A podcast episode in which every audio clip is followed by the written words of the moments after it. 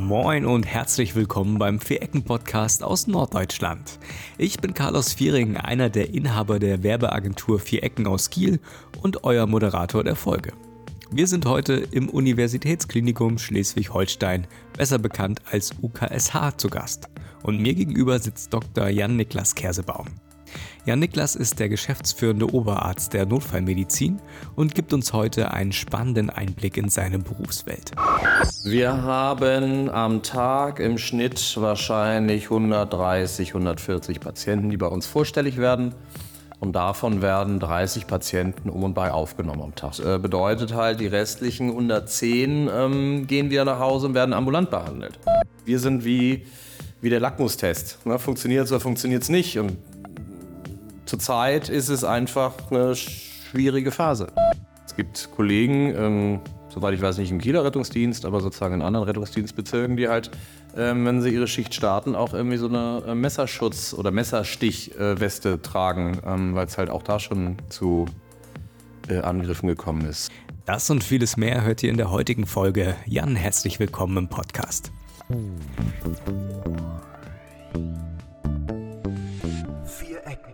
Ja, äh, vielen Dank, dass ich hier sein darf. Wie geht's dir denn? Ähm, also grundsätzlich geht es mir sehr gut. Es ist äh, vor Weihnachtszeit, es ist viel los. Die Straßen sind glatt und die Patienten, sie kommen. Ah ja, ja da, da gehe ich gleich nochmal drauf ein. Aber ganz kurz vorher, man hat es zwar schon im Intro gehört, aber wer bist du und was machst du denn eigentlich? Ähm, mein Name ist äh, Jan-Niklas Kersebaum. Ich bin seit jetzt zwei Jahren ähm, Geschäftsführer Oberarzt der Notaufnahme des Universitätsklinikums Schleswig-Holstein Campus Kiel. Ähm, bin Kieler und äh, hier auch an der Uni groß geworden. Mhm. Wie sieht denn so ein, so ein Tag eines Oberarztes in der Notaufnahme aus? Äh, letztendlich ist kein Tag wie der andere. Ähm, wir starten morgens ähm, um sieben äh, und lösen sozusagen die Nachtschicht ab, äh, oberärztlich, erzählen über Probleme des Vortags, über Patienten, die noch weiterer engmaschigerer äh, Betreuung bedürfen. Ähm, verschaffen uns einen Überblick äh, und meistens geht es dann schon los, dass dann sozusagen die neuen Patienten kommen.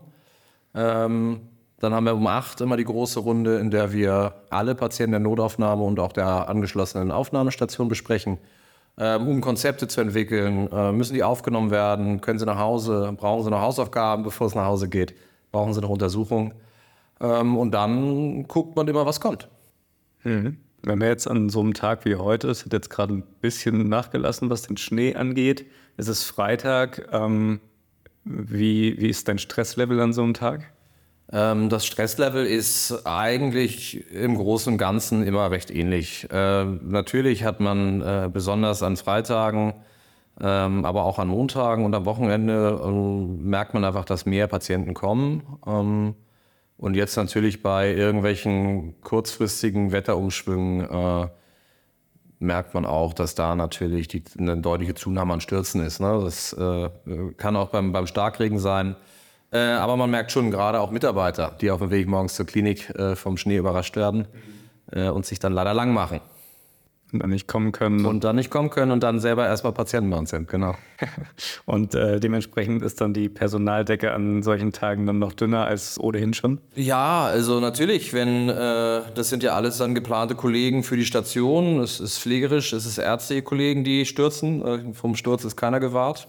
Und ähm, natürlich ist die äh, Decke immer irgendwo zu knapp und ähm, das ruckelt sich über den Tag dann immer schon zurecht, aber ist natürlich eine ähm, eine Mehrarbeit für die anderen Kollegen, die die äh, Arbeitskraft dann ersetzen müssen. Weil die Patienten bleiben jetzt nicht zu Hause, sie kommen ja trotzdem. Die Patienten, die so kommen, wie würdest du sagen, ist das Verhältnis zwischen, es ist wirklich ein Notfall und sie kommen in die Notaufnahme und könnten aber eigentlich zum Beispiel vom Hausarzt auch behandelt werden? Also wir haben am Tag im Schnitt wahrscheinlich 130, 140 Patienten, die bei uns vorstellig werden.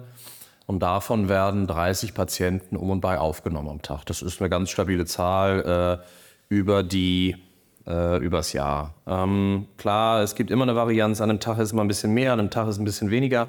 Aber 30 ist eigentlich eine ganz gute Zahl. Und äh, bedeutet halt, die restlichen 110 ähm, gehen wieder nach Hause und werden ambulant behandelt. Sodass man da schon äh, die These aufstellen kann, dass diese auch mit einem zeitnahen Hausarzt und oder Facharzttermin ähm, nicht den Weg in die Notaufnahme hätten suchen müssen. Letztendlich sieht sich jeder Patient immer als Notfall und dafür sind wir auch da, das dann zu differenzieren.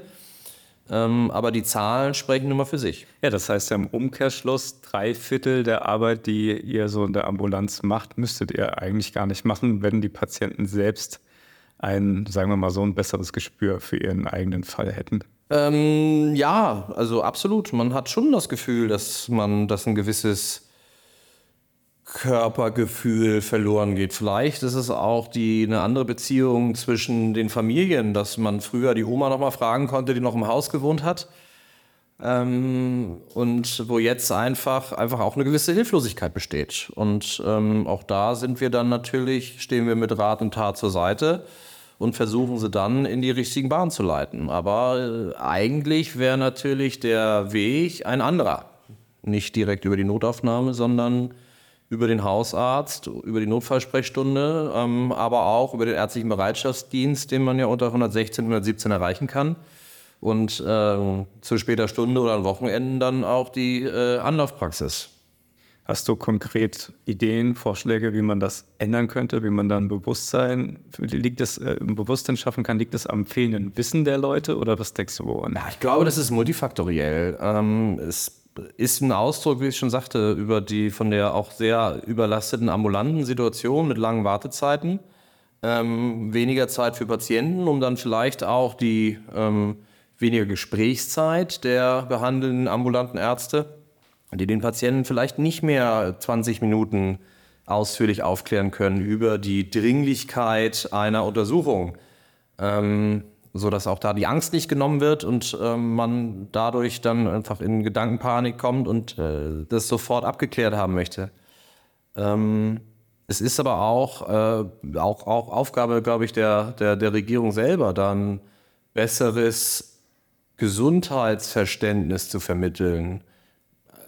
Habe ich da jetzt akut eine Idee, wie man es machen kann? Nein, aber ich sitze da ja auch nur ähm, ähm, in der Notaufnahme und erfahre in kürzester Zeit jegliche Änderung äh, im Gesundheitssystem. Das ist, wir sind wie, wie der Lackmustest. Ne? Funktioniert es oder funktioniert es nicht? Und zurzeit ist es einfach eine schwierige Phase. Wie sieht es schon im, im, Schulsystem aus, dass man da mehr äh, Bewusstsein, mehr, mehr allgemeines Wissen über solche Sachen überhaupt vermitteln könnte?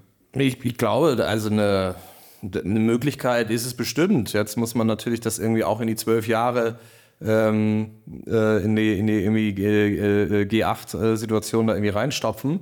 Ähm, klar, ich glaube, in jeglicher Art und Weise wäre eine ein besseres Verständnis für den eigenen Körper, aber auch sozusagen für, für die Gesundheit ähm, gar nicht, äh, gar nicht so schlecht und auch die, über die Art und Weise, wie die Patientenführung stattfinden soll. Denn zurzeit soll es ja eigentlich noch, soll ja der Hausarzt der Gatekeeper sein, der, den, der die Zügel in der Hand hält, den Patienten sieht, regelmäßig sieht, über längere Zeit sieht, ähm, um dann aber auch kurzfristig ähm, die Patienten dann äh, beim Facharzt unterzubringen oder letztendlich natürlich auch mittels Einweisung ähm, in, in der Klinik vorzustellen. Ähm, da ist aber einfach zurzeit noch ein großes Problem, weil wir im europäischen oder also internationalen Vergleich einfach immer noch eine ganz, ganz strikte Trennung zwischen dem ambulanten und auch dem stationären Sektor haben. Ähm, es gibt viele Länder, die schaffen das ähm, deutlich einfacher. Es gibt halt Leistungen, die können im Großen und Ganzen nur stationär stattfinden. Und äh, da gibt es keine ambulante Art und Weise, wie man es machen kann. Die Ambulantisierung findet statt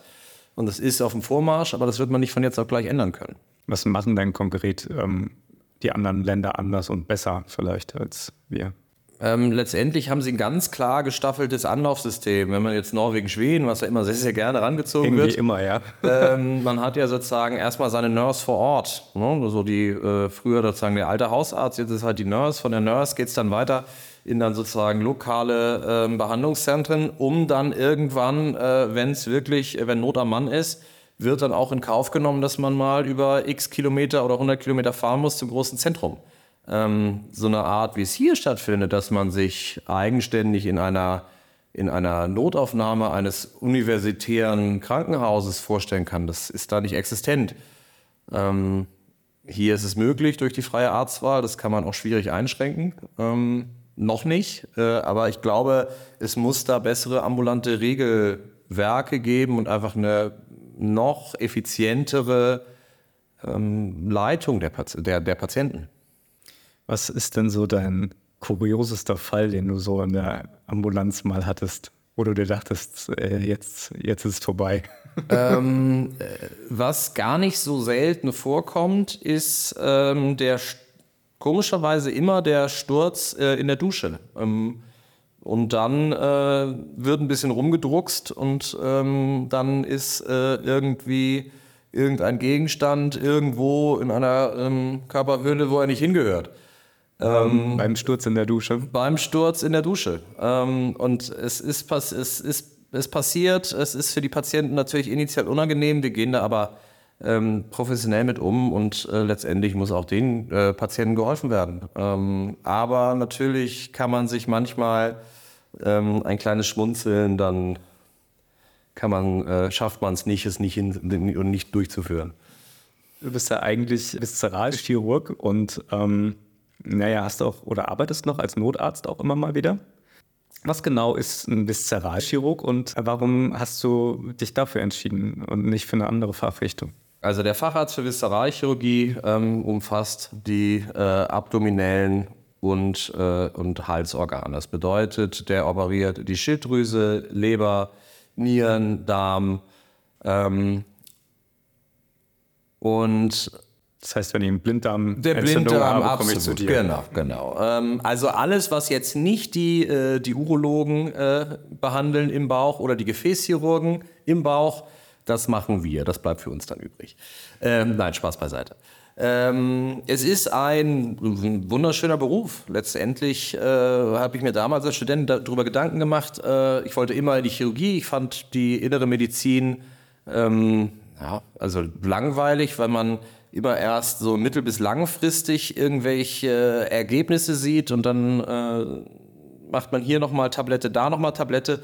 Und natürlich, äh, es ist ähm, deutlich äh, zu einfach formuliert, aber das war so als Student für meine, meine Sichtweise. Und dann ähm, wollte ich was Chirurgisches machen und da muss man sich immer entscheiden, macht man ein kleines chirurgisches Fach oder macht man ein großes ein kleines chirurgisches Fach, also heißt immer sehr abgeschlossen, sowas wie die Hals-Nasen-Ohrenabteilung oder die Gynäkologie, weil dann hat man da ja nicht, also da ist dann ja nicht so viel, was man dann operiert, obwohl es natürlich auch hochkomplexe Eingriffe sind.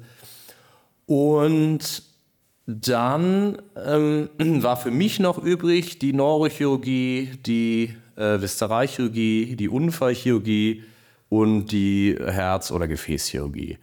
Ähm, und für mich äh, war dann nach der Zeit im praktischen Jahr im, äh, in Berlin im Unfallkrankenhaus in Marzahn einmal recht schnell klar, ich möchte Viszeralchirurg werden. Einfach weil ähm, die Eingriffe sind von simpel bis höchst komplex und man hat meistens dem Patienten geholfen und meistens geht es ihm danach besser als vorher. Nicht immer, aber häufig. Und das fand ich sehr befriedigend. Und man sieht das Ergebnis äh, eigentlich sofort. Ja? Der Blinddarm ist entzündet, der Blinddarm wird rausgenommen, der Patient geht zügig wieder nach Hause und ist zufrieden. Wenn es so läuft, wie man sich vorstellt.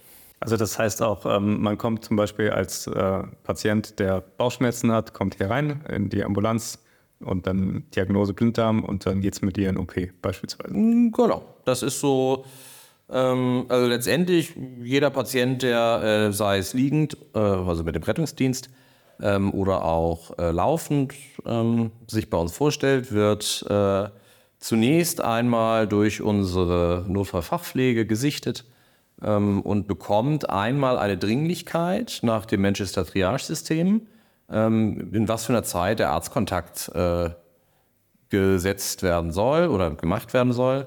Ähm, und das ist eine Range von innerhalb von zwei Stunden bis sofort. Ähm, heißt, schwer, schwerstkranke Patienten haben sofort einen Arztkontakt und ähm, auch in der Notaufnahme geht es einfach nach Dringlichkeit und nicht äh, wie an der Kasse, äh, wer zuerst da war, äh, darf zuerst bezahlen.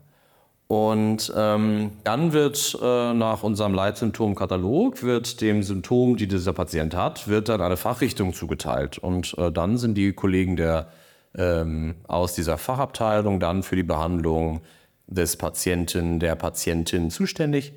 Und äh, letztendlich gibt es halt einfach viele fachliche Überschneidungen. So manchmal ist es am Anfang gar nicht so klar, ist das jetzt ein Bauchschmerz, der einfach ein Bauchschmerz ist, oder ist es ein Bauchschmerz, der jetzt ähm, sozusagen eine Akku also aufgrund einer akuten ähm, Appendizitis äh, ist und also einer akuten ähm, Wurmfortsatzentzündung.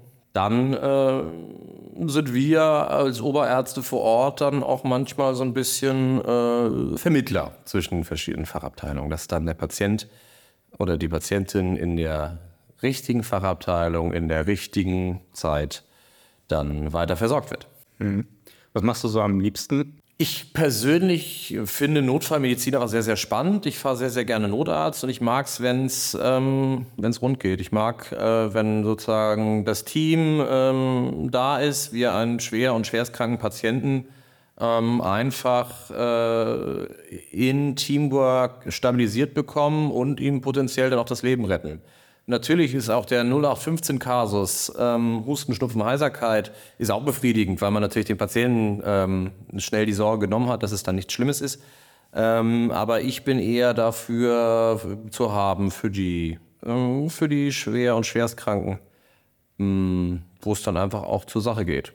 Jetzt stellt man sich so als, als Laie die Situation im OP so vor, was weiß ich, wahrscheinlich läuft einfach viel auch reibungslos.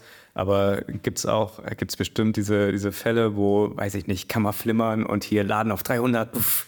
Hattest du sowas schon mal, dass du dann, während, während du im OP standst, dann auch vielleicht so kurz vom, vor, vor der Panik warst, weil alles schief lief? Oder war das, äh, bist du verschont geblieben von solchen Situationen? Wir in der Uniklinik ähm, oder an großen Häusern ähm, hat man einfach per se schon wahrscheinlich im Durchschnitt die kränkeren Patienten und da kommt es schon vor, dass das ähm, jetzt während, vor oder nach der OP stattfindet. Klar, ähm, jetzt würde keiner mehr äh, die Defi-Pads aneinander reiben. Ähm, zum Glück gibt es diese Defi-Pads nicht mehr, aber wir, wir, kennen ja die klassische Szene äh, aus Emergency Room. Ähm, klar, es ist, äh, man hat ja zum Glück aber immer irgendwie ein fähiges Team dabei. Ähm, auch als ich noch Assistenzarzt war, was noch gar nicht so lange her ist, hatte ich immer dann den erfahrenen Oberarzt dabei, der äh, natürlich dann auch einfach durch seine Erfahrung Ruhe reingebracht hat. Und ähm, das ist auch in diesen Fällen ganz, ganz wichtig, dass man da, äh, es gibt so einen Leitsatz, ähm, kommt aus der, von den Kollegen der, äh, der, auch der Rettungsmedizin oder der, der äh, Anästhesie.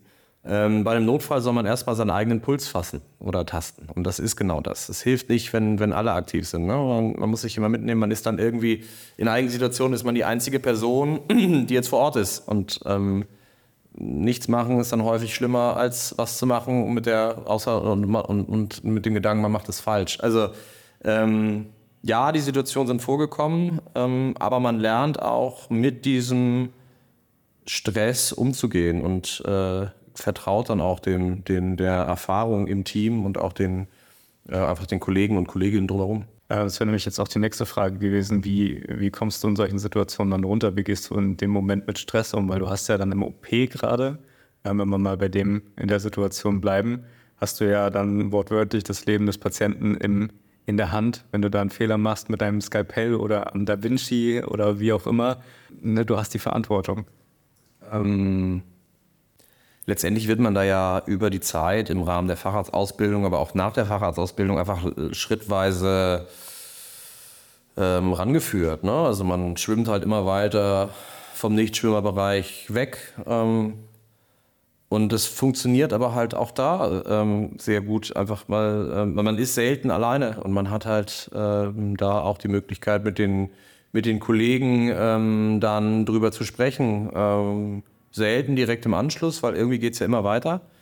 Ähm, und dann kommt das nächste und das nächste. Aber es ist was, was man auch lernen muss. Einfach das sozusagen dann im Team zu diskutieren und auch wenig mit nach Hause zu nehmen. Und ähm, das habe ich zum Glück auch durch die Unterstützung meiner tollen Ehefrau auch recht zügig geschafft, da wenig mit nach Hause zu nehmen. Also man hat natürlich Mitleid in einigen Situationen, aber man leidet halt nicht mit. Das hilft einem nicht und das hilft dem Patienten oder der Patientin auch nicht. Gab es einen konkreten Fall, der dich trotzdem irgendwie über längere Zeit danach noch beschäftigt hat? Ja, ähm, es gibt, jeder hat, irgendwann kommt man dahin, wo man es einfach nicht versteht, warum es jetzt so passiert ist, wie es passiert ist. Ne? Es war ja gerade ähm, Kinder, Jugendliche, junge Erwachsene, ähm, Patienten im ähnlichen Alter, die einfach, ähm, äh, einfach da aus dem Leben gerissen werden und Familien, die da zerstört werden durch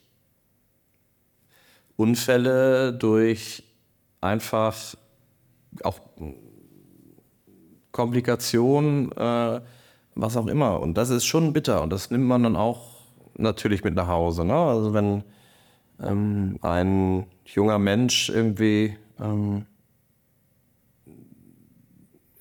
von jetzt auf gleich einfach ähm, ver verstirbt, ähm, sei es nach einem Verkehrsunfall oder ähnlichem, ist das schon bitter. Mhm. So.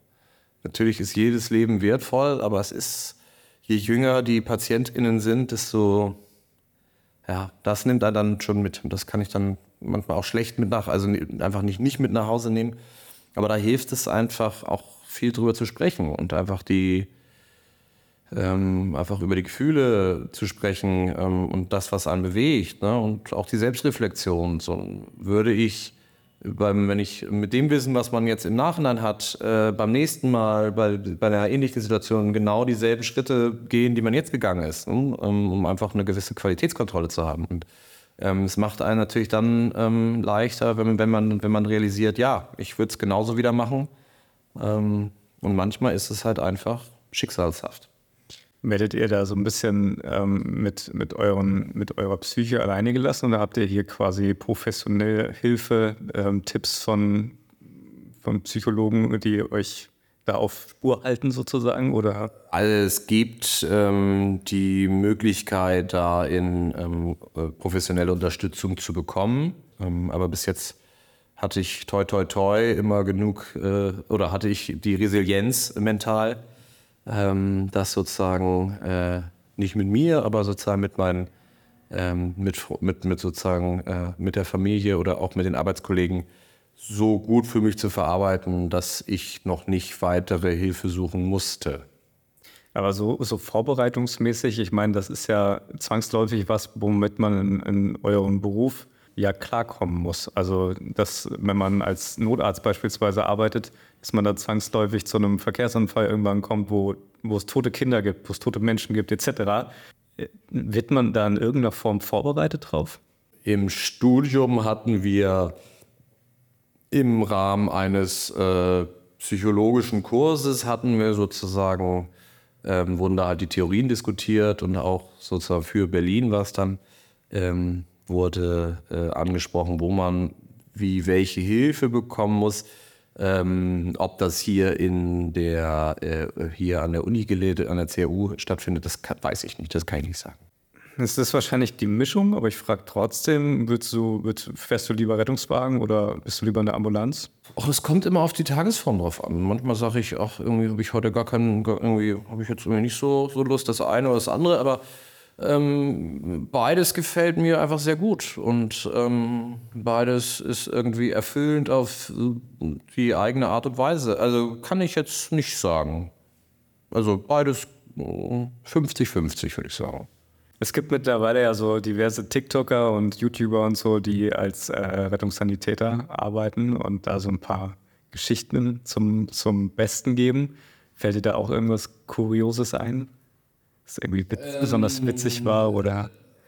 Das, was die Kollegen und Kolleginnen, ähm, was ich nur am Rande mitbekommen habe, äh, teilen, ist äh, letztendlich, kann man das, glaube ich, auf das ganze, auf die ganze Bundesrepublik, ähm, kann man das irgendwie ausweiten. Und äh, es gibt überall die, gibt es ähnliche Geschichten. Ähm, manchmal hat man auch das Gefühl, dass es so ein bisschen Urban Legend ist. Ähm, aber irgendwie hören sich die Geschichten dann doch sehr, sehr ähnlich an. Kuriose Geschichten ähm, sind ja seltenst vital gefährdet, sodass dann da seltenst auch das, äh, der Notarzt gleich mit vor Ort ist.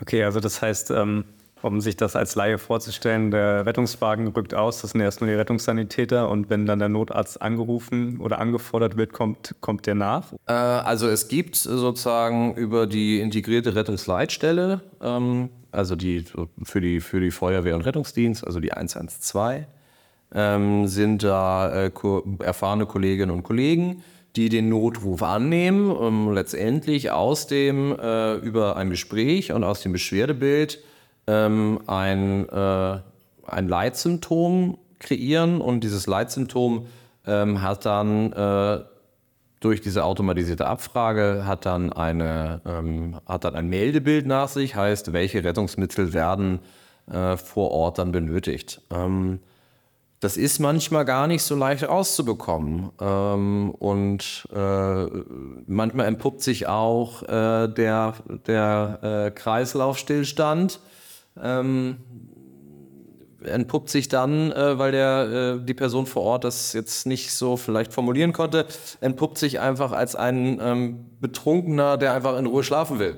Ähm, dementsprechend, äh, das ist natürlich, sind immer sehr, sehr, äh, sind dann ja auch einfach sehr auch beruhigende Momente, weil natürlich der, äh, der Puls ja sich schon anhebt auf dem Weg zu so einem Einsatz und man weiß, äh, da geht es jetzt gerade um Leben und Tod ähm, und sich das dann in eine in Genugtuung irgendwie auflöst, äh, ist schon befriedigender, ähm, als es halt in die andere Richtung wäre, ne? dass man jetzt zu einer Lappalie fährt, in Anführungszeichen, ähm, und da aber dann doch irgendwie das Messer im Bauch steckt. Also äh, das ist sozusagen äh, die, die, die Rettungsleitstelle. Ähm, aber auch die Rettungsdienstler vor Ort ähm, haben immer die Möglichkeit, weil sie sehen, ähm, dieser Patient hat ein kritisches Problem und ist jetzt kritisch krank und braucht jetzt ärztliche Hilfe, haben die immer die Möglichkeit, ein notarztbesetztes Rettungsmittel nachzufordern. Und wenn die, für Kiel ist es so, wenn hier natürlich einfach die der Kieler Bürger in Not ist und die ähm, Rettungswagen und beziehungsweise Notarztwagen unterwegs sind, dann kann es auch sein, dass dann der, der Hubschrauber kommt. Schon mal mitgeflogen? Äh, noch nicht, aber ich hoffe, dass sie es zeitnah einrichten kann. Ja, bei der letzten Silvesternacht hat man ja so einen gewissen Hass gegen Einsatzkräfte gesehen. Hast du sowas schon erlebt? Ja, ähm, es, ähm, man hat das Gefühl, das kann ich jetzt mit, mit, mit Zahlen kann ich nicht äh, untermauern, aber sozusagen äh, subjektiv hat man schon das Gefühl, dass da ähm, einfach auch mehr äh, Aggression dem, dem, ähm, dem Rettungsdienstpersonal ähm, gegenüber steht. Also, also heißt irgendwie Feuerwehr, aber auch letztendlich auch der Polizei. Und ähm, natürlich kann ich mir vorstellen, äh, wenn man gerade auf dem Weg nach Hause ist äh, und in seine Straße reinfährt und da mitten auf der Straße der Rettungswagen steht mit, mit Blaulicht, ähm, dass das jetzt doof ist, weil man jetzt ein bisschen später nach Hause kommt. Aber meistens stehen die KollegInnen da jetzt ja nicht, weil sie sich gerade was zu essen holen. Mitten auf der Meistens. Straße. Meistens. Gut. Aber wenn sie was zu essen holen, dann wäre natürlich wär, wär ja, äh, wär das Sondersignal ja ausgestellt. Aber. Ist ja denn der Hunger ist sehr groß. Äh, letztendlich ist es ähm, natürlich doof, aber da wird man dann auch gerne mal angehupt oder auch an äh, ähm, oder auch verbal angegangen. Ähm, ja, also kurzum, ja, ich, man hat es mitbekommen, persönlich, körperlich wurde ich noch nicht ähm, angegriffen äh, im Rettungsdienst, in der Notaufnahme schon, aber ähm, es ist so, wie es ist, leider. Ich glaube, ähm, das wird man jetzt akut nicht, ähm, wird man jetzt nicht abstellen können, aber ähm, da haben wir aber auch zum Glück auch eine enge Zusammenarbeit mit den Kollegen der, der Polizei hier in Kiel, die dann auch äh, sehr zügig immer Amtshilfe leisten, ähm, um uns da auch zu schützen. Was war das für eine Situation in der Notaufnahme?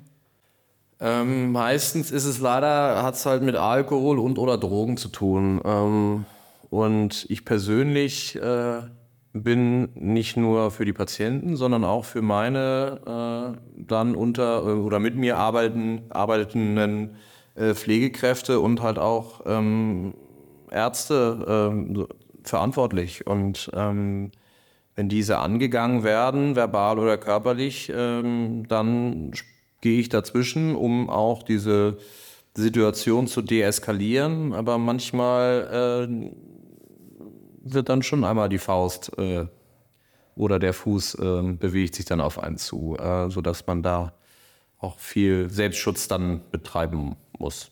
Ich versuche das immer irgendwie so ein bisschen nachvollziehen zu können und das kann ich in dem Moment überhaupt nicht.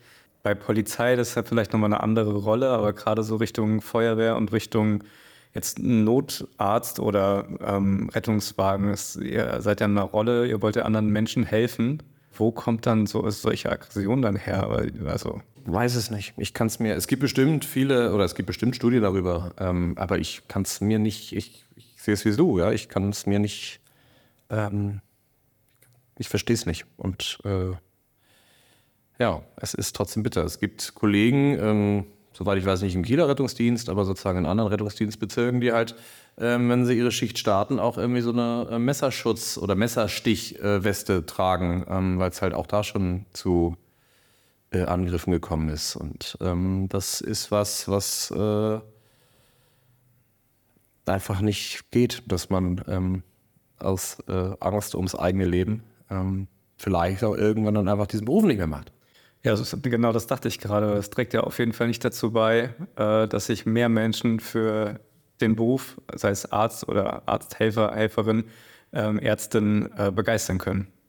Ja, äh, es ist so. Ähm, es ist natürlich, wie, wie ich vorhin gesagt habe, wir sind der Lackmustest für die ähm, für Entscheidungen auf verschiedensten Ebenen im Gesundheitssystem und das ist häufig auch einfach nur ein Ausdruck von Frustration, manchmal auch Unverständnis, weil einfach die Wege nicht klar sind, wo der Patient wann, wie sein muss, um das oder hier zu bekommen. Ähm, und da ist dann natürlich eine Wartezeit ist frustrierend. Ne? Ähm, wenn man jetzt äh, x Stunden irgendwo in der Notaufnahme auf einem Stuhl sitzt, das ist äh, doof. Das kann ich ganz nachvollziehen. Aber dennoch ist es halt vom, äh, muss man vom Dringlichsten zum Dringlichen arbeiten. Ähm, damit will man jetzt nicht äh, sagen, dass die, ähm, dass die Patientinnen und Patienten ähm, keinen Leidensdruck haben, aber es gibt halt dann welche, die, denen geht es halt einfach schlechter. Ja, und die sind dann als erstes dran. Wie lange arbeitest du jetzt schon als Arzt generell? Ähm, ich habe Examen damals gemacht 2014 und habe am 1.3.2015 angefangen hier, äh, hier in der Visteralchirurgie äh, zu arbeiten. Also sind es jetzt äh, acht, äh, fast neun Jahre im, am 1. März. Ja. Wenn jetzt mal so das mal alles Revue passieren lässt, würdest du nochmal Medizin studieren? Ähm, es kommt immer auf den Tag drauf an, äh, aber äh, es die, ähm, die Umstände äh, machen das einem schon schwierig, auf diese oder diese Frage mit Ja zu beantworten. Manchmal. Manchmal. Was ist denn heute für ein Tag? Ähm, heute war ein Tag, der der war okay. Ne? Also der war wirklich in Ordnung. Es ist viel los, aber das ist alles irgendwie kontrollierbares Chaos. Ähm, aber manchmal ist man einfach auch fassungslos über verschiedenste Umstände, die ähm, die Arbeiten oder das Arbeiten einfach deutlich komplizierter machen. Es ist von ähm, Einweisung oder eigenen Vorstellungen äh, oder eigener Notfallvorstellungen in der Notaufnahme wegen einer Lappalie ähm, über hausärztliche Einweisung, wo man manchmal sagt, auch aus Hilflosigkeit, ähm, über äh, Entscheidungen der irgendwelchen welcher Fachabteilung ähm, bis hin zu ähm, äh, ja, Bettenkapazitäten, die halt aufgrund von Pflegemangel in ähm, ganz Schleswig-Holstein einfach äh, ähm, reduziert sind und man manchmal einfach nicht weiß, wo man die Patienten noch unterbringen soll. Der Witz ist dann immer, naja, ne, das sagt der Rettungsdienst ja auch, äh, ich kann sie nicht mit nach Hause nehmen. Und da haben sie Kollegen voll und ganz recht. Ich auch nicht. Da würde meine Frau mich ohrfeigen. Äh, da hätte ich schon eine kleine Sammlung zu Hause. Wie viel arbeitest du so die Woche? Ähm, natürlich 42 Stunden, wie mein Arbeitsvertrag es vorgibt. Natürlich. Selbstverständlich. Vorbildlich. ja, es ist, ähm, also wir, wir, bei uns in der Notaufnahme schaffen wir es durch unser Dreischichtsystem einen sehr ausgeglichenen, tarifkonformen, äh, eine tarifkonforme Arbeitszeit äh, im Mittel zu erreichen. Äh, es gibt immer ähm, Situationen äh, durch Krankheit, durch Ausfall durch ähm, was auch immer. Ähm, es gibt immer eine Notfallsituation, wo man irgendwie dann doch nochmal äh, den freien Tag irgendwie dann hiermit verbringt. Aber das ist auch okay, das ist, ähm, das weiß man im Vorher und ähm, da ist es ganz gut, dass meine Frau auch Ärztin ist. Da ist dann das Verständnis doch schon höher, dass man manchmal nicht einfach sagen kann, nee, das geht heute nicht, weil die Patienten müssen ja versorgt werden. Ihr habt euch in Berlin damals kennengelernt? Äh, nee, lustigerweise hatten wir uns in Kiel kennengelernt, ähm, weil äh, also ich hatte in Berlin studiert, ähm, hatte dann aber bin dann wieder jetzt als Kieler wieder zurück nach Kiel gegangen und ähm, sie hat äh, ist Berlinerin und hat dann in Kiel studiert und dann ähm, haben wir uns da äh, äh, hier kennengelernt und ähm, es klappt ganz gut, würde ich sagen. Ich stelle mir das schwierig vor. Mittlerweile arbeitet ihr nicht mehr beide zusammen in einem Krankenhaus. Ähm, aber dass man sich da wahrscheinlich über eine gewisse Zeit manchmal gar nicht sieht. Wie macht ihr es Weihnachten? Müsst ihr arbeiten? Ähm, ja, wir müssen arbeiten. Ähm, aber es ist jetzt äh, so die Zeit oder die Phase vor unserer Hochzeit vor vier, fünf Jahren. Ähm, die war schwieriger, weil wir beide halt äh, auf, ähm, auf, äh, einer, also auf Intensivstation gearbeitet haben und ähm, da gab es dann wirklich Zeiten, wo wir uns dann mal zwei Wochen lang äh, morgens abgeklatscht haben. Ne? Der eine ist aufgestanden, der andere ist ins Bett gefallen. Ähm, und äh, unsere Hochzeitsplanung fand auch größtenteils über WhatsApp statt, was aber gar nicht so schlecht ist, weil dann hat man einfach nicht so viele Optionen, es ist deutlich effizienter. Ähm, das hat sich schon deutlich gebessert. Ähm, aber es ist ein ähm, Beruf, der leider, oder auch, oder zum, nee, man muss sagen, schon leider damit zu, zu tun hat. Man arbeitet halt auch äh, nachts und an Wochenenden äh, und an Feiertagen. Aber wir kriegen das eigentlich jetzt ganz gut hin, dass wir die, äh, die Arbeit so aufeinander abstimmen, ähm, dass wir auch da jetzt über Weihnachten nicht den, also den, vier, oder den 24. zusammen verbringen können abends ähm, und den 25. dann auch noch. Ja, Silvester wird dann ja bestimmt wieder, wieder da gibt es Action. Ja, äh, da habe ich aber frei. Ah, okay. War denn für, für dich schon immer klar, der kleine Jan wird mal Arzt? Naja, also ich glaube, die Phase zwischen irgendwie drei und fünf äh, ist ja, man wird ja Archäologe, man will Dinosaurier werden ähm, ähm, oder Astronaut. Ja, es ist ja, ist ja bei allen so. Äh, aber es war mir ganz recht früh, äh, war es mir, ähm, war mir irgendwie klar, dass ich das gerne machen wollen würde.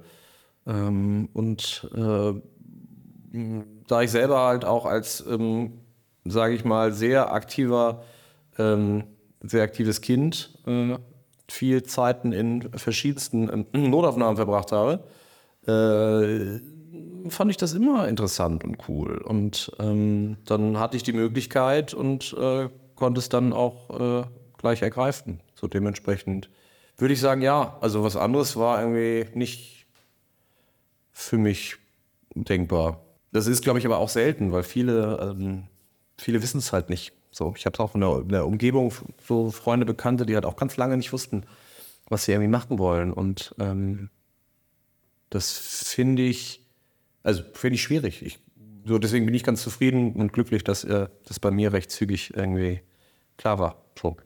Bei vielen anderen, sie würden gerne Arzt äh, werden, ist vielleicht auf spontan irgendwie gekommen, können es aber nicht, weil der NC nicht ausreicht. Ähm, ja, das ist ja was, was schon lange diskutiert wird. Heißt es äh, sozusagen, heißt ein, ähm, heißt es, ein, dass ein guter NC dazu führt, dass man ein guter Arzt wird? Hm, also würde ich sagen, nein. Ähm, aber klar, es ist, äh, das Studium ist Fleißarbeit und äh, da ist es natürlich auch wieder, ähm, Ne, wenn man das sozusagen irgendwo muss man muss man äh, ähm, ich sag mal Biomarker entwickeln, ähm, wer dann jedenfalls die, das Potenzial hat, äh, das zu machen oder auch nicht.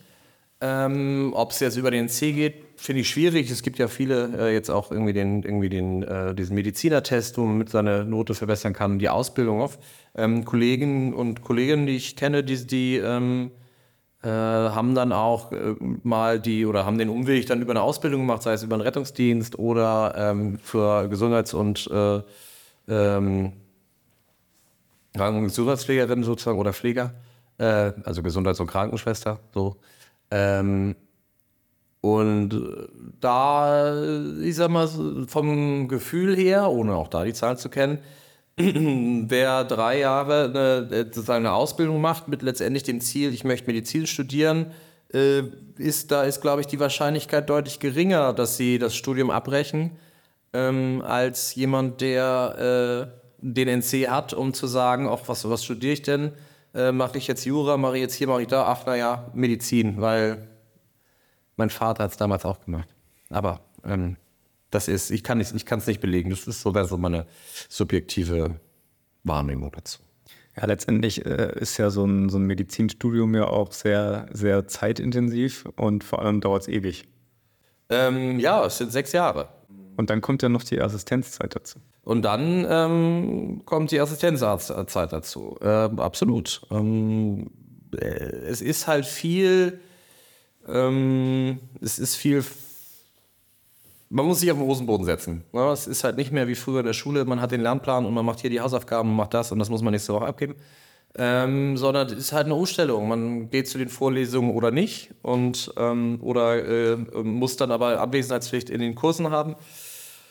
Äh, man findet aber immer Ausreden, ob man jetzt zur Vorlesung geht. Entweder ist sie morgens viel zu früh oder am Nachmittag viel zu spät. Kommt immer auf der, bei uns in Berlin war das so, kommt immer auf die äh, äh Jahreszeit drauf an. Ähm, man findet immer eine Ausrede, nicht hinzugehen. Äh, das war aber auch nie mein, meine Art zu lernen. Ich mochte das irgendwie dann nicht so, das vorgekaut zu bekommen, weil ich wollte das irgendwie immer ähm, selber machen. Und bei Fächern, die mich jetzt vielleicht nicht so interessiert haben, ähm, gab es vielleicht auch mal die Zeit, wo man zwei Wochen vor den Klausuren dann äh, sich da äh, eingebuckelt hat und hat sich eingemummelt und dann äh, ging es los und hat dann irgendwie diese, ähm, hat sich dann das Wissen angeeignet, um es dann im Rahmen der Klausur wieder loszuwerden und danach hat man es halt vergessen. Also es war dann kein nachhaltiges Lernen. Wenn man jetzt mal schaut, was man in sechs Jahren lernt, das kann sich ja auch kein Mensch behalten und muss sich ja wahrscheinlich auch kein Mensch behalten. Tja, das Problem ist in der Medizin, es wird immer spezialisierter ähm, und es wird immer sozusagen äh, äh, oder es wird einfach so hoch spezialisiert oder so hochkomplex, dass man gar keinen Überblick mehr über alles äh, drumherum haben kann und über alle anderen Fachbereiche. Das heißt halt immer, ähm, äh, man wird halt zum Fachidioten. Und das finde ich äh, auch so toll an der Notaufnahme, dass man irgendwie von allen Patienten ähm, was sieht und äh, einfach vieles auch schon gesehen hat, um da dann auch selber immer mal äh, zu überlegen, Mensch, aber das könnte ja jetzt auch hier oder das könnte ja auch da. Und das ist schon befriedigend, so wenn man irgendwie äh, da dann auf die Diagnose kommt, was da manchmal einfach äh, sozusagen, was viele Puzzleteile sind, bis das Bild nachher entsteht. Und das ist schon wichtig, eine breite Basis zu haben. Ähm, so, weil es gab ja mal Überlegungen, ob man nicht äh, den ähm, Operativassistenten irgendwie äh, entwickelt. Ja? Das ist also, der wird sozusagen nur darauf trainiert, ähm, Dickdarmoperationen zu machen ja, oder zu assistieren. Wo ich sage, klar, also der wird die OP-Zeit wird super, ne? aber ich glaube, ähm, wenn es dann nach, äh, wenn es dann sozusagen nach Schema F abläuft, dann ist ja wie an der Flie wie Fließband selber, ähm, wird man dann gut hinbekommen. Aber ähm, das ist halt nicht immer Schema F. So und ähm, da ist man dann auch so ein bisschen wieder von, ähm, von abgekommen. Es wird immer spezialisierter. Du, du, du arbeitest sehr viel. Schaffst du es denn dann noch so am, am Zahn der Zeit zu bleiben, was so die äh, Studien und die neuesten Techniken etc. angeht? Wie, wie, wie bleibt man da dabei? Ähm, letztendlich ist es so, dass wir äh, nach dem Facharzt alle fünf Jahre müssen wir eine gewisse Anzahl an Fortbildungspunkten ähm, sammeln. Und äh, so dementsprechend sind es einfach regelmäßig Fort Fortbildung, sei es über, äh, sei es über das Ärzteblatt, ähm, wo es immer ähm, sozusagen Punkte für Themen gibt mit so Fragen, die man da beantworten muss, ob man das Thema dann verstanden hat oder ob es dann äh, Kongresse sind, wo man sich mit Kolleginnen und Kollegen austauscht, ähm, sei es sozusagen auch im, so im privaten Gespräch, äh, ähm, Mensch, hier folgendes, guck mal das Paper, das habe ich hier gesehen, das ist ja, und das könnte man ja, ähm, und das, äh, also so ist es ähm, gut. Und natürlich ähm, kriegt man ja auch bei den, bei vielen, ähm, von vielen äh, Journals äh, wird man ja ähm, sehr effektiv dazu ähm, informiert, was in welchem Bereich gerade sich, sich geändert hat. Aber überall in allen Bereichen auf dem neuesten Stand zu sein, ist einfach, das ist, das funktioniert nicht. Mit ChatGPT vielleicht irgendwann, aber ähm, dass man seinen Newsletter bekommt. Nein, Spaß beiseite. Ich glaube, ähm, das ist äh, ähm, ist sozusagen nicht möglich, aber klar. Ähm, aber das Problem ist halt auch, äh, jedes Lehrbuch, was man liest, hat Daten von vor anderthalb Jahren. Mhm. Also wenn es dann rausgebracht wird, äh, ähm, ist sozusagen, ist es nicht mehr up to date. Ja, wer weiß, diese künstliche Intelligenz, die ähm, schreitet immer weiter fort. Mittlerweile würde ich, glaube ich, nichts mehr ausschließen, was vielleicht in zwei, fünf, zehn Jahren möglich ist. Ja, das ist ein super spannendes Themengebiet und auch ähm, haben wir haben auch hier an der äh, am UGSH haben wir ähm, Kolleginnen und Kollegen, die da ähm, sehr aktiv auch dran forschen, ne? was wir für einen Benefit haben ähm, für im Rahmen der Patientenversorgung ähm, aber äh, ich glaube, dass der Faktor Mensch in vielen Bereichen da jetzt nicht wegrationalisierbar ist durch, äh, durch die KI selber. Aber das gibt schon tolle, glaube ich, schon, schon tolle Ideen, die man, ähm, die man damit, damit da nutzen kann. Ähm, wir selber treiben jetzt auch so ein bisschen äh, Forschungsprojekte in dem Bereich voran, ähm, halt auch viel mit Augmented Reality. Ähm, mal gucken. Also es ist ein spannendes Feld und ich glaube, ähm, wir haben hier unten einfach die Möglichkeit, uns da ähm, an vielen verschiedenen Patienten aus verschiedensten Fachbereichen, ähm, kann man da, glaube ich, ganz zügig auch tolle Daten generieren. Jetzt hast du vorhin gesagt, dass du es äh, total spannend findest, wenn sich irgendwie das Puzzle so zusammensetzt und am Ende wird eine Diagnose gestellt und der Patient ist sozusagen geheilt oder man kann ihm helfen und so.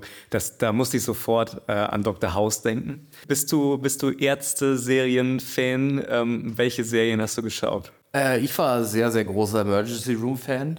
Ähm, fand, ich immer, fand ich immer cool. Äh, bis dann aber irgendwie ein Arzt zweimal durch einen Helikopter verletzt wurde. Das wurde ein bisschen absurd. Es gibt ähm, auch Leute, die zweimal vom Blitz getroffen wurden. Es, absolut, die Wahrscheinlichkeit ist gering, aber ja, das gibt's. Ähm, und Dr. House fand ich auch immer cool, weil die, äh, das sind halt alles eingesandte Fälle. Ähm, und äh, dementsprechend, äh, also aus, aus, weil viele es ja auch gesehen haben, ähm, wird dann auch bei irgendwie unklaren Diagnosen äh, immer hier nochmal äh, bei unserer Diskussion eingeworfen, could it be lupus? Ja? ja. Und die Antwort ist häufig, ja, it could. Ja, ähm, ja äh, also das ist schon, da bin ich nicht, dem bin ich nicht überdrüssig. Es gibt auch da irgendwie Kollegen, die sagen, so, boah, das kann ich im Privaten nicht, aber ich gucke äh, guck mir das gerne mal an. Jetzt nicht immer, also bin nur wieder. Bist du schon mal auf eine Diagnose durch, durch so eine Folge gekommen? Dass du dich erinnert hast und dachtest, warte mal, das war doch, war doch schon mal so?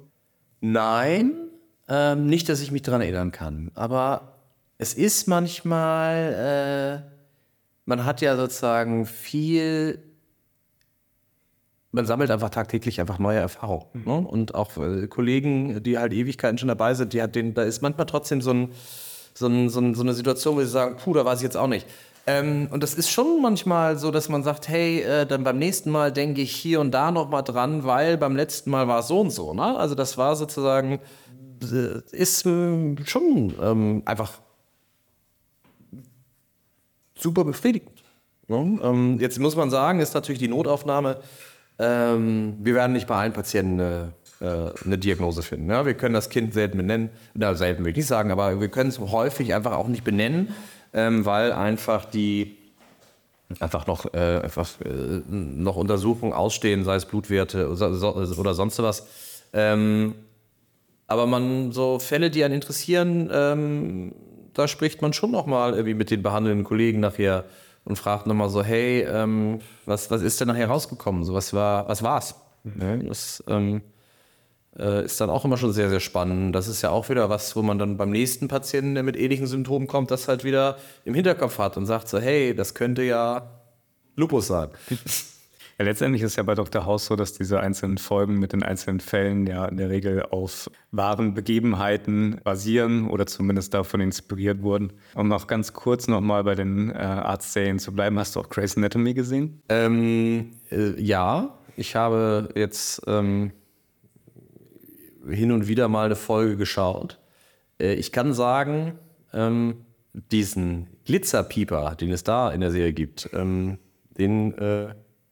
den äh, von dem habe ich bis jetzt noch nichts gehört. Das heißt aber nichts. Mir wurde nämlich angetragen, eine Frage zu stellen, ähm, ob du eher McDreamy oder McSexy bist. Wenn ich, ich muss noch überlegen, McDreamy war ja der Neurochirurg. Genau. Und McSexy war doch der. Sein, sein bester Kumpel. Ja, genau, der andere, aber was war er noch im Fachrichter? Puh, das ist eine gute Frage. Ja. Also ich. Ach, der war plastischer Chirurg. Plastischer Chirurg. Hm. Ja, weiß ich nicht. Äh, irgendwas dazwischen. Beides natürlich. Die Auswahl Nummer drei. Ja, letztendlich hast du ja jetzt ein, so, ein, so ein Bild gezeichnet, was auf der einen Seite so ein bisschen desillusionierend ist, aber auf der anderen Seite irgendwie auch nicht, weil wenn man sich mal so Grace Anatomy anguckt und lässt mal so diese ganzen Dinge, die es so in Anführungszeichen interessant machen, diese zwischenmenschlichen Beziehungen und so weiter weg, dann spiegelt das ja dann schon irgendwie der, die Realität in Anführungszeichen wieder, weil die sind ja auch eigentlich immer im Krankenhaus. Also die arbeiten sehr viel, sagen wir mal so. Die machen Nachtschichten. Ihr ganzes Leben dreht sich quasi um, um ihren Job. Ja, also ähm, das ist so. Äh, gibt auch Möglichkeiten, das anders zu machen. Ähm, man kann ja auch äh, sozusagen geregeltere Arbeitszeiten haben ähm, in anderen äh, Fachbereichen oder anderen Kliniken oder äh, im äh, MVZ oder auch äh, sozusagen in der, in der Hausarztpraxis. Aber ähm, in die Klinik muss man trotzdem am Anfang. Ne? Und man muss ja trotzdem irgendwie erstmal laufen lernen, äh, bevor man da äh, in irgendeiner Art und Weise aktiv wird. Und es ist, ähm, es, man gibt viel, das ist so. Man gibt viel Zeit, besonders wenn es dunkel ist und besonders an Wochenenden und an Feiertagen. Ähm, und die äh, ärztlichen Kolleginnen und Kollegen ähm, geben alle viel dafür, dass es dem Rest der Bevölkerung, ähm, dass wir die Gesundheit erhalten oder vielleicht sogar bessern äh, oder verbessern. Und ich glaube, das ist manchmal gar nicht, das gar nicht den, den, der, der Bevölkerung so klar. Also man hat es ja so ein bisschen mal gemerkt während der Corona-Pandemie. Ja, ihr habt viel Applaus bekommen. Da viel Applaus, absolut. War eine schöne Zeit. Ähm, aber äh, die, wir, wir waren hier äh, an ähm, vorderst, also wir sind ja glimpflich durchgekommen, aber wir waren schon an vorderster Front und man wusste ja auch nicht, wo es irgendwie hingeht. Und ähm, dann äh, wurde ein Besuchsverbot äh, eingeführt und dann mussten wir ähm, ärztlich den Angehörigen der Patienten mitteilen, ähm, dass sie halt nicht mehr ihren Großvater jetzt besuchen können. Und ähm, das ist schon eine Belastung, die vielleicht manchmal gar nicht so gesehen wird. Ne? Das Bild des Arztes ist ja immer noch wie vor 30 Jahren. Äh, der, ähm, der Hausarzt von nebenan fährt zwei, hat zwei dicke Autos und hat ein Riesenhaus ähm, und kriegt den Hals nicht voll. Ah, das ist halt nicht mehr so. Also äh, man wird nicht mehr reich. Natürlich, es ist ein, also wir gehen mit einem sehr guten, also einem sehr guten Gehalt nach Hause. Ne? Kann ja, kann, das kann ja jeder einsehen ähm, über den Tarifvertrag, ist ja öffentlich da äh, zugänglich. Und natürlich gibt es dann auch mal den Zuschlag fürs Wochenende und dann gibt es auch noch einen Zuschlag für den Nachtdienst. Aber alles in allem ähm, hat man viel, verbringt man viel, viel Lebenszeit hier, ähm, die vielleicht dann manchmal nicht so ganz über die 42-Stunden-Woche abgedeckt wird. Ähm, und äh, letztendlich ähm, ist das, glaube ich, auch was, was irgendwie in diese Diskussion, gerade wenn es jetzt irgendwie über die, dieses, das Thema Streik der Pflegenden geht oder auch letztendlich die Tarifvertragsverhandlungen, der sozusagen Universitätskliniker jetzt äh, auch demnächst losgeht. Ähm, das macht alles ähm, irgendwo muss man auch ähm, da, äh, glaube ich, auch aus der Bevölkerung dankbar sein. Da kommen wir auch wieder zurück auf das Thema der Aggressivität gegenüber den Pflegenden oder auch den Ärzten oder auch dem Rettungsdienstpersonal, was auch immer.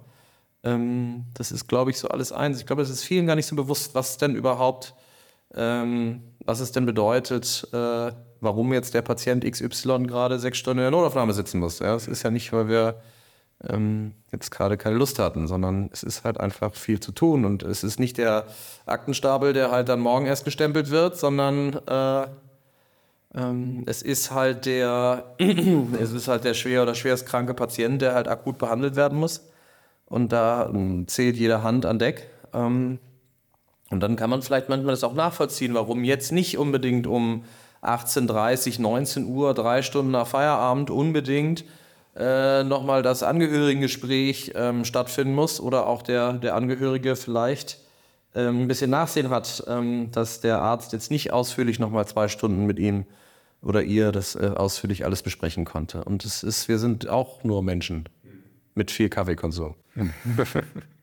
ja, irgendwie hat man das Gefühl, dass, ähm, dass dass das Stellen, der Stellenwert von Empathie in der Bevölkerung immer geringer wird oder die Möglichkeit, ähm, Empathie zu empfinden, wenn, wenn, man das so hört, sich in die in das Personal, in die Ärzte etc. reinversetzen zu können.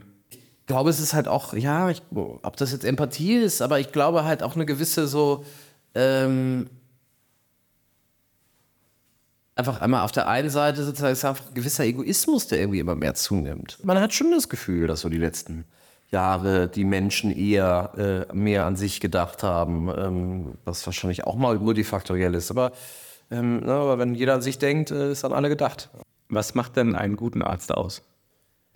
Für mich persönlich ist ein guter Arzt einer, der ähm, zunächst einmal den Patienten ernst nimmt, ähm, sich ihm annimmt, ähm, offen kommuniziert, ähm, die Empathie sozusagen mitbringt, ähm, aber auch die ähm, aber auch den Wunschvorstellungen der Patienten auch Einhalt gebietet, um ganz realistisch zu besprechen, was ist möglich, was ist nicht möglich aber ich glaube, es ist sozusagen einfach, der sich die Zeit nehmen kann, ähm, um einfach äh, unabhängig äh, der kommerziellen Seite, und äh, jeder muss ja irgendwo sein Geld verdienen, ähm, sich äh, nicht äh, für die, den Kommerz, sondern dann für den Patienten entscheidet, egal wie sich das in dieser Situation jetzt gerade darstellt.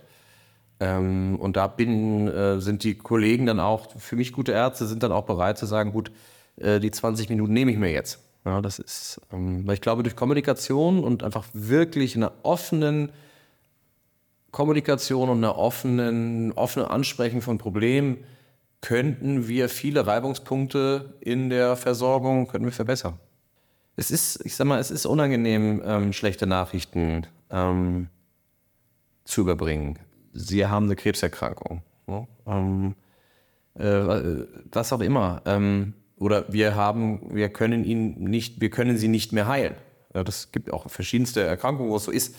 Ähm, und ich glaube, wenn das den Patienten richtig mitgeteilt wird, ne, mit wir können sie nicht mehr heilen, aber wir können die Symptome lindern. Und wir können vielleicht auch das Voranschreiten der Erkrankung verbessern. Aber ähm, das Leben ist endlich. Und ich glaube, das ist auch in unserer Gesellschaft ein Problem.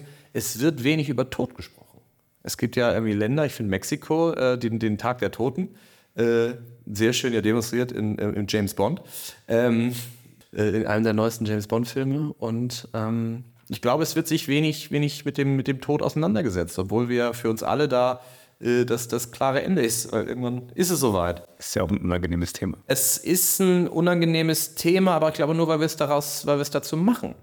Ich finde es ganz, ganz wichtig, auch frühzeitig ähm, das Gespräch zu suchen, gerade mit den Eltern, mit den Großeltern, so, äh, was, was, was hast du dir vorgestellt?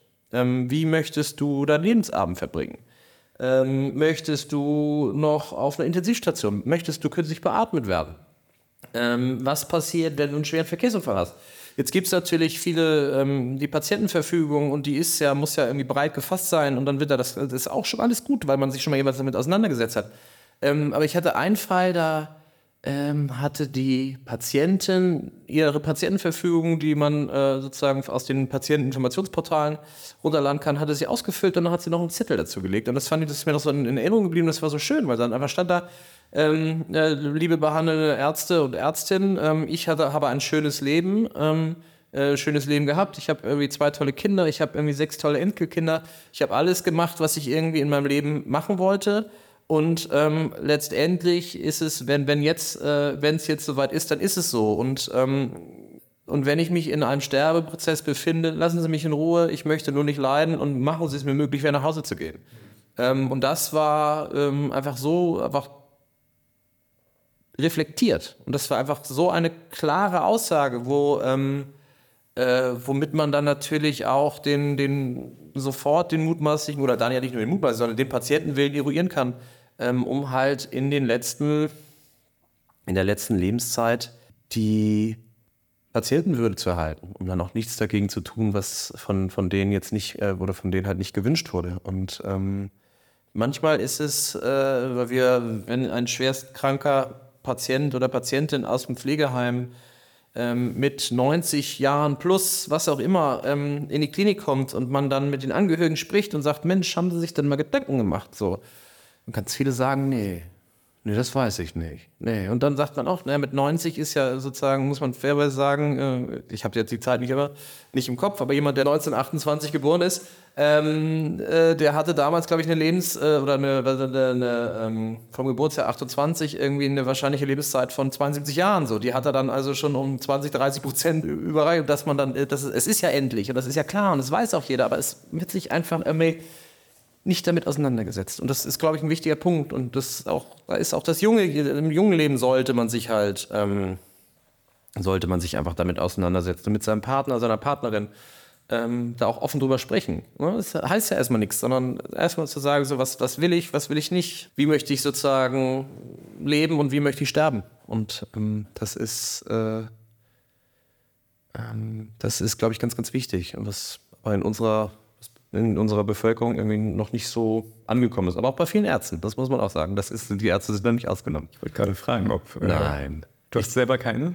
Äh, ich habe also ganz klar formuliert, ähm, was ich will, was ich nicht will. Ähm, und oder mit meiner Mutter habe ich es auch lange durchdiskutiert. Ähm, und man braucht ja immer das Gefühl. Ne? Also man, äh, man wird ja nie in Situation, wenn das ist, dann möchte ich, mh, hm, und ich, wenn ich das mit, dann möchte ich das. Aber es sind halt einfach das, was war sozusagen ähm, was war dir der Wunsch? Ne? Möchte man sozusagen, äh, auf, ich sag's mal, auf Teufel komm raus und jegliche auch Promillchance der Besserung, möchte man die aussitzen? Natürlich gibt es immer die Fälle. Der Wachkummerpatient, der nach 42 Jahren dann doch noch, ja, ja ähm, das gibt's natürlich. Und es gibt immer den Kolibri und es gibt immer den Ausreißer. Das ist aber einfach nicht die Norm. Ne? So wie es ja auch dann jede Woche einen Lottogewinner gibt. Aber die Wahrscheinlichkeit, dass man selber Lottogewinner ist, ist halt gering. Ja, sollte man sich mal mit auseinandersetzen. Ähm, würdest du sagen, dass du ein guter Arzt bist? Tja, ich finde es immer schwierig zu sagen. Ich, ich glaube, ich bin okay. Ich glaube, ähm, ich bin okay mit Verbesserungspotenzial. So, so würde ich das, glaube ich, formulieren. Aber ich finde, das sind immer so Dinge, ähm, das, da muss man, glaube ich, drum herum fragen. Meine Frau sagt, ich bin's, aber trotzdem, wenn ich ihr was sage, zählt es ja immer nicht. Ähm, das muss dann ihr Hausarzt immer sagen. Äh, egal.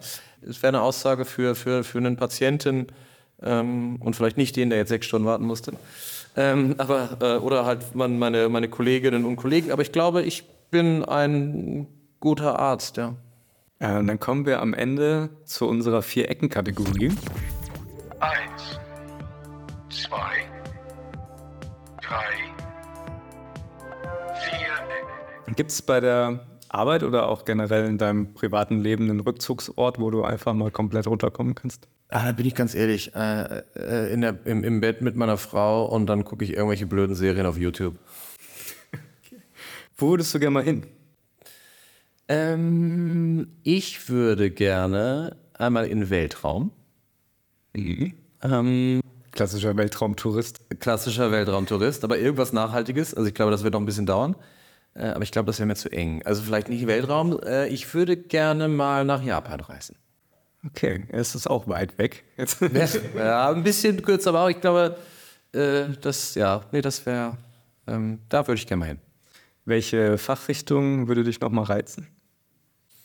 Ähm, Tja, jetzt ist ja die große Frage, meinst du eine Zusatzweiterbildung oder meinst du eine noch eine weitere Facharztausbildung? Ganz nüchtern, gibt es irgendwas, wo du, wo du sagst, boah, das wäre schon irgendwie ganz geil, mal ohne, dass man alles rational äh, denkt und, boah, da muss ich jetzt noch so und so viel investieren nee. dafür? Nee, ganz, nee, ich äh, würde, ja, ich glaube sozusagen der viszeralchirurgische Background ähm, ist, äh, ich habe da viel gelernt. Ähm, von meinem alten Chef, aber auch einen super ethischen Kompass mitbekommen. Ähm, von meinen Oberarztkollegen, aber auch mit meinen sozusagen äh, den Kollegen auf, äh, im, im Assistenzarztpool. Nee, ich glaube, ähm, und das hat mich auch gut vorbereitet, einfach weil wir so eine breite Abteilung sind mit auch Transplantationen oder, oder meine alte, alte Abteilung eine breite ist mit Transplantationen und, ähm, und, und, auch dann Lungenchirurgie. Ähm, da hat man schon viel Überschneidung, was mir auch sehr, sehr gut geholfen hat. Äh, so in der Anfangszeit in der Notaufnahme, einfach weil man viele, viele fachliche Überschneidungen hat. Ähm, und man das halt irgendwie dann schon alles schon mal gesehen hat oder auch jedenfalls drüber gelesen hat. Also kurzum, nein. okay, ähm, vorletzte Frage. Was magst du an Kiel? Magst du was an Kiel? Das frage ich mich auch manchmal. Ähm, tja, also ich, ich finde, Kiel hat sich gemacht. So, ich ähm, bin ja als Jugendlicher, war das, ich habe in Russia, bin in Russia geboren, äh, nein, bin ich nicht, ich bin ja kein Fall geboren, aber in Russia dann aufgewachsen. Und ich sag mal, äh, das Maximum, was ich von Kiel gesehen habe, war so das, was man mit der 62 erreicht, aber eigentlich nicht weiter äh, als, äh, als Dreiecksplatz. So alles so heute Nauern, so, das war nicht meins, weil da haben irgendwie nicht die Kumpels von mir gewohnt. Ähm, ich habe mir selber Kiel sehr klein gemacht. Jetzt aber dann, als ich aus Berlin jetzt zurückkam, man hat schon gemerkt, so, da gibt es jetzt ne, die tolle Restaurants und man kann lecker essen und ähm, und jetzt könnte man ja auch sagen, äh, es, ist der, äh, es ist der Strand. Äh, ne, man, macht ja, man wohnt jetzt da, wo Leute Urlaub machen. Da ist man dann irgendwie doch nicht so oft. Ja, also ich glaube, dieses Jahr war ich einmal da, aber auch nicht in, Kiel, also nicht in Friedrichsort. Ähm, äh, ich mag an Kiel, dass es irgendwie so, so, so, klein ist. Irgendwie das mag ich. Das ist, man kommt mit dem Fahrrad irgendwie gut irgendwo überall hin und ähm, oder mit dem Tierroller, ich bin ganz ehrlich, auch viel Tierroller. In beiden Fällen wirst du heute nicht sonderlich viel Spaß haben, wenn du jetzt äh, bald in den Feierabend gehst. Den hast du nämlich eigentlich schon. Liebe Zeitarbeitsbeauftragten, das ist keine Arbeitszeit. Das ist keine Überstunde. Ja, er, er, ist schon im Feierabend. Ähm, wen würdest du gerne mal in unserem Podcast hören? Gute Frage. Oliver Markmanns vom Markmanns in Friedrichsort. Kannst du da mehr dazu erzählen? Ist ein, äh, ich sag mal, ein Fleischkonnoisseur und meiner Meinung nach das, das leckerste äh, Fleisch äh, und dann insbesondere Steak-Restaurant. Und ähm, der jetzt, glaube ich, auch das seit 20, 25 Jahren macht. Und ähm, ich, so, wenn ich dann mal hin und wieder mal dann bei ihm bin, dann man schnackt dann mal gerne. Und ich glaube, der ist ein ganz, also ein super interessanter Mensch, der einfach unglaublich viel Facetten hat. Und man, er kann so viel, äh, kann so viel über Fleisch erzählen. Ähm, ja, ich glaube, das wäre das wär ganz interessant. Klingt sehr cool. Vielen Dank, dass du Gast in unserem Podcast warst. Ich fand es sehr, sehr spannend. Ich hatte ähm, jetzt quasi meine, meinen Wunsch, habe ich mir selbst jetzt mit dir als Gast erfüllt. Ich habe vor einem Jahr in unserem Abschlusspodcast von der ersten Staffel gesagt, dass ich gerne mal einen Mediziner in unserem Podcast hätte, weil ich das sehr, sehr spannend finde. Und äh, ich finde es cool, dass du dabei warst. Das war der Vier-Ecken-Podcast. Wir hören uns in zwei Wochen wieder. Erzähle deinen Freunden und ArbeitskollegInnen davon und mach unseren Podcast bekannter, damit wir Kiel und Norddeutschland eine würdige Plattform bieten können. Ansonsten hilft es uns sehr, wenn du den Podcast abonnierst und eine positive Bewertung hinterlässt. Danke, dass du dabei warst. Bis in zwei Wochen.